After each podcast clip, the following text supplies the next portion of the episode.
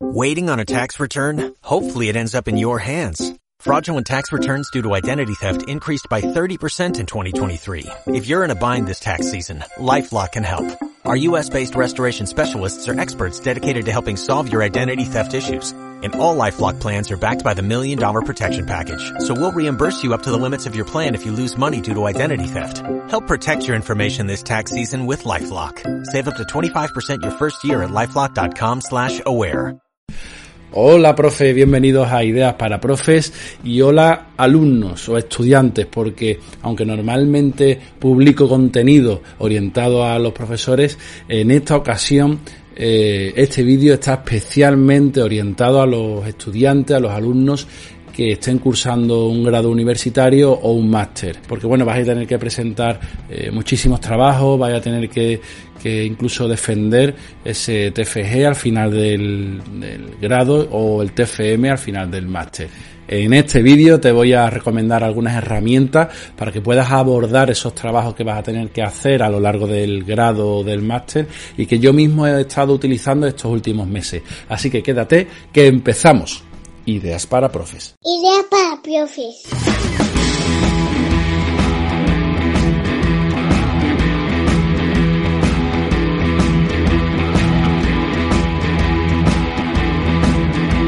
Ahora también en podcast.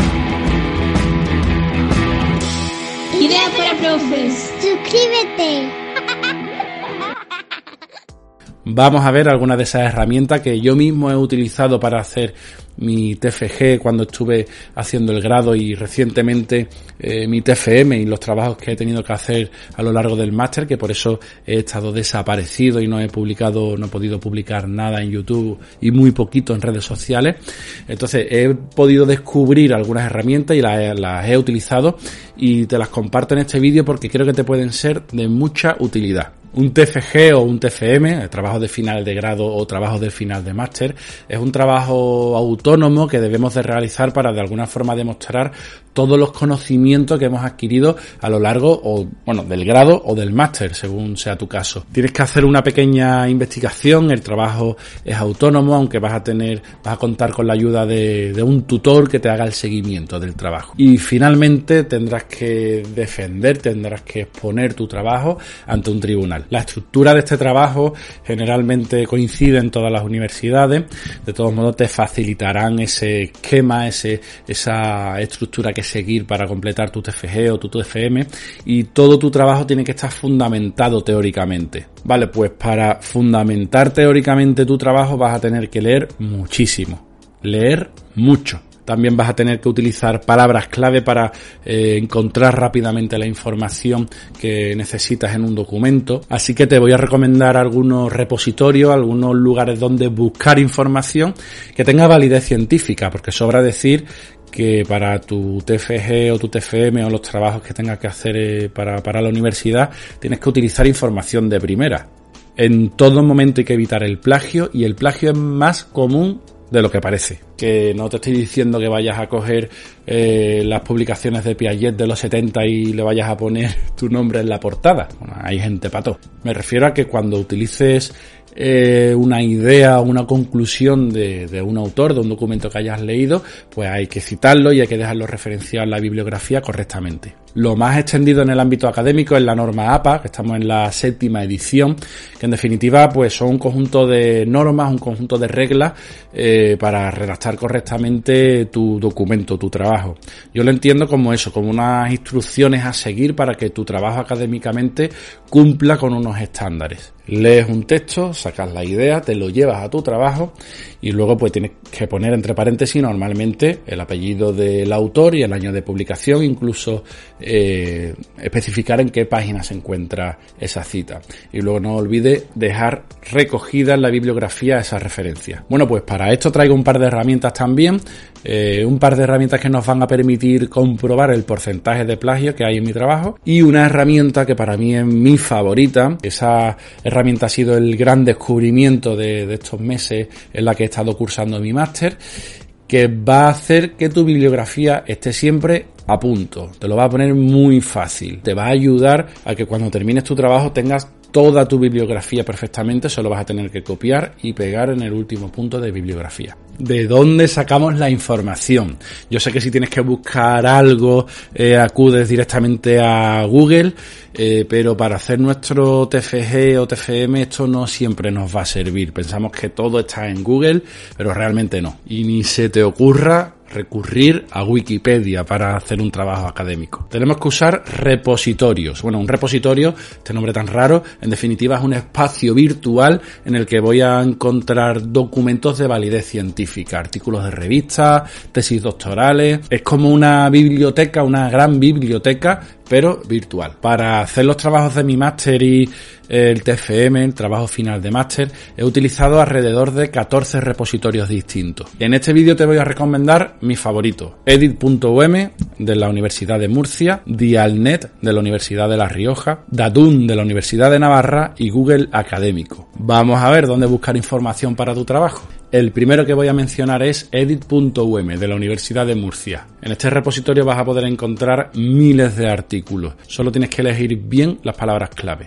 En el filtro avanzado de búsqueda vas a poder establecer un tramo de años de publicación porque recuerdo que para estos trabajos se pide que la bibliografía no tenga una antigüedad superior a 5 años. También vas a poder buscar por revista o por autor. Tendrás acceso al artículo de la revista científica que vayas a consultar, pero lo mejor es que puedes copiar directamente la referencia APA para incluirla en tu bibliografía. Tienes un enlace también al número de esa revista, a, lo que sería la publicación completa, lo que te va a permitir tirar del hilo, indagar sobre eh, un tema en concreto con bibliografía que ya han utilizado otros autores. Utilizar bibliografía de otras publicaciones es la forma perfecta de no dar palos de ciego. El repositorio de la Universidad de Murcia es de mis favoritos.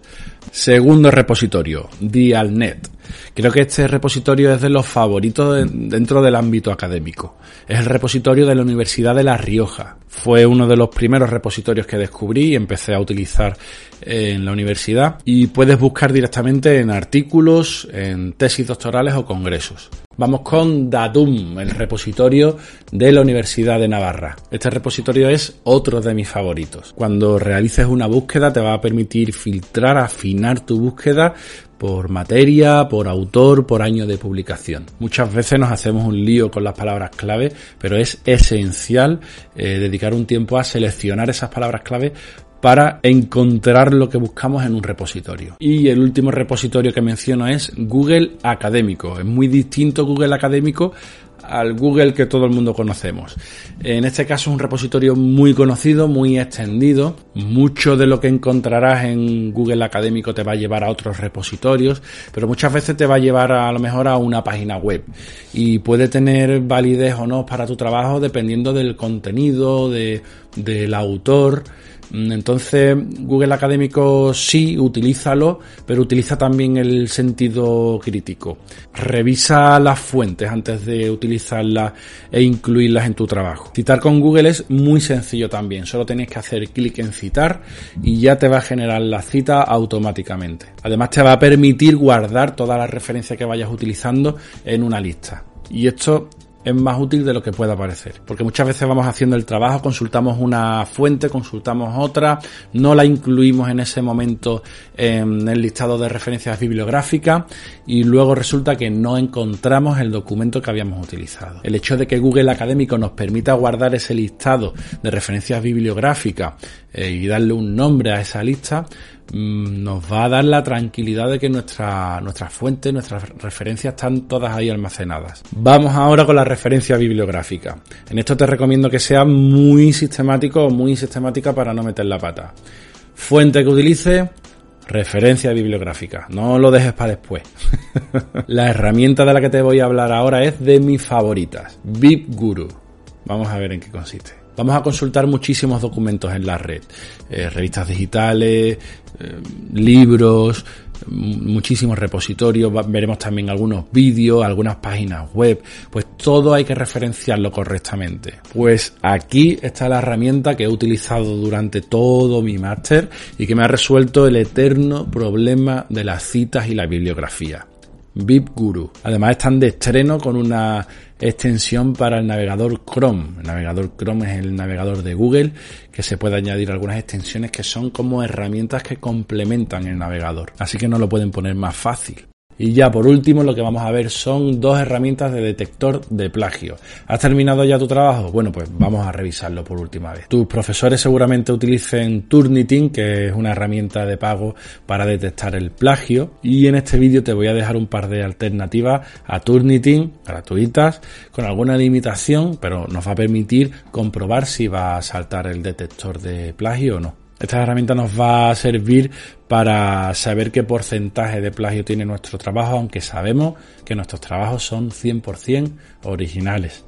La primera herramienta es Plagiarism Detector y te va a dar el porcentaje de plagio y de qué fuentes han salido. Además también te genera un informe que puedes descargar en Word. El problema es que tiene un límite de mil palabras, así que vas a tener que tener un poco de paciencia si quieres comprobar el documento entero. Normalmente podemos sospechar algunos párrafos que pueda hacer saltar ese detector de plagio y si es el caso pues esta herramienta es lo que necesita. La otra herramienta que te recomiendo que utilices para detectar el plagio es DupliChecker. Es prácticamente igual a la anterior eh, sin embargo, me da la impresión de que en esta herramienta hay menos publicidad. Aunque me parece que es solo la impresión que me da a mí, porque las dos herramientas parecen una feria. Y por último, te recomiendo que trabajes con las herramientas que te ofrece Google. Documentos de Google, presentaciones, Google Drive. Esta herramienta tiene muchísimas ventajas.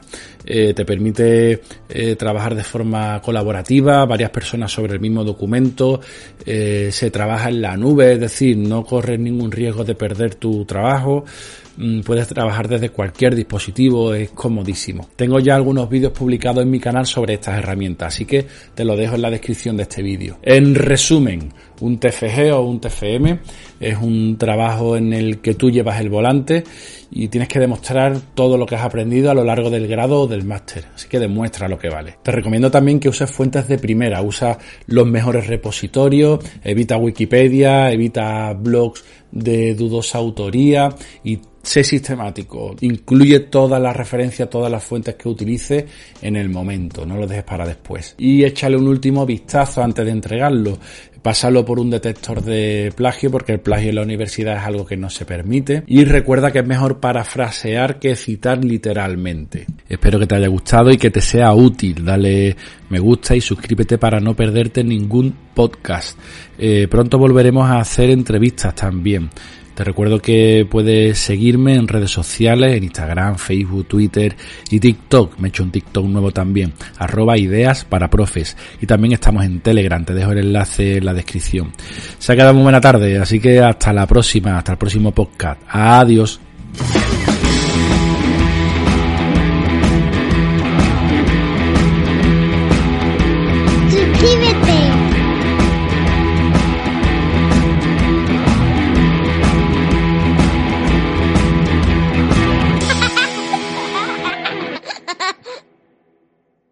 Worked hard for what you have your money, your assets, your 401k, and home. Isn't it all worth protecting? Nearly one in four consumers have been a victim of identity theft. Lifelock Ultimate Plus helps protect your finances with up to $3 million in reimbursement. LifeLock alerts you to identity threats you might miss. And if your identity is stolen, your dedicated US-based restoration specialist will work to fix it. Let LifeLock help protect what you've worked so hard for. Save 25% off your first year on LifeLock Ultimate Plus at LifeLock.com slash aware. Terms apply.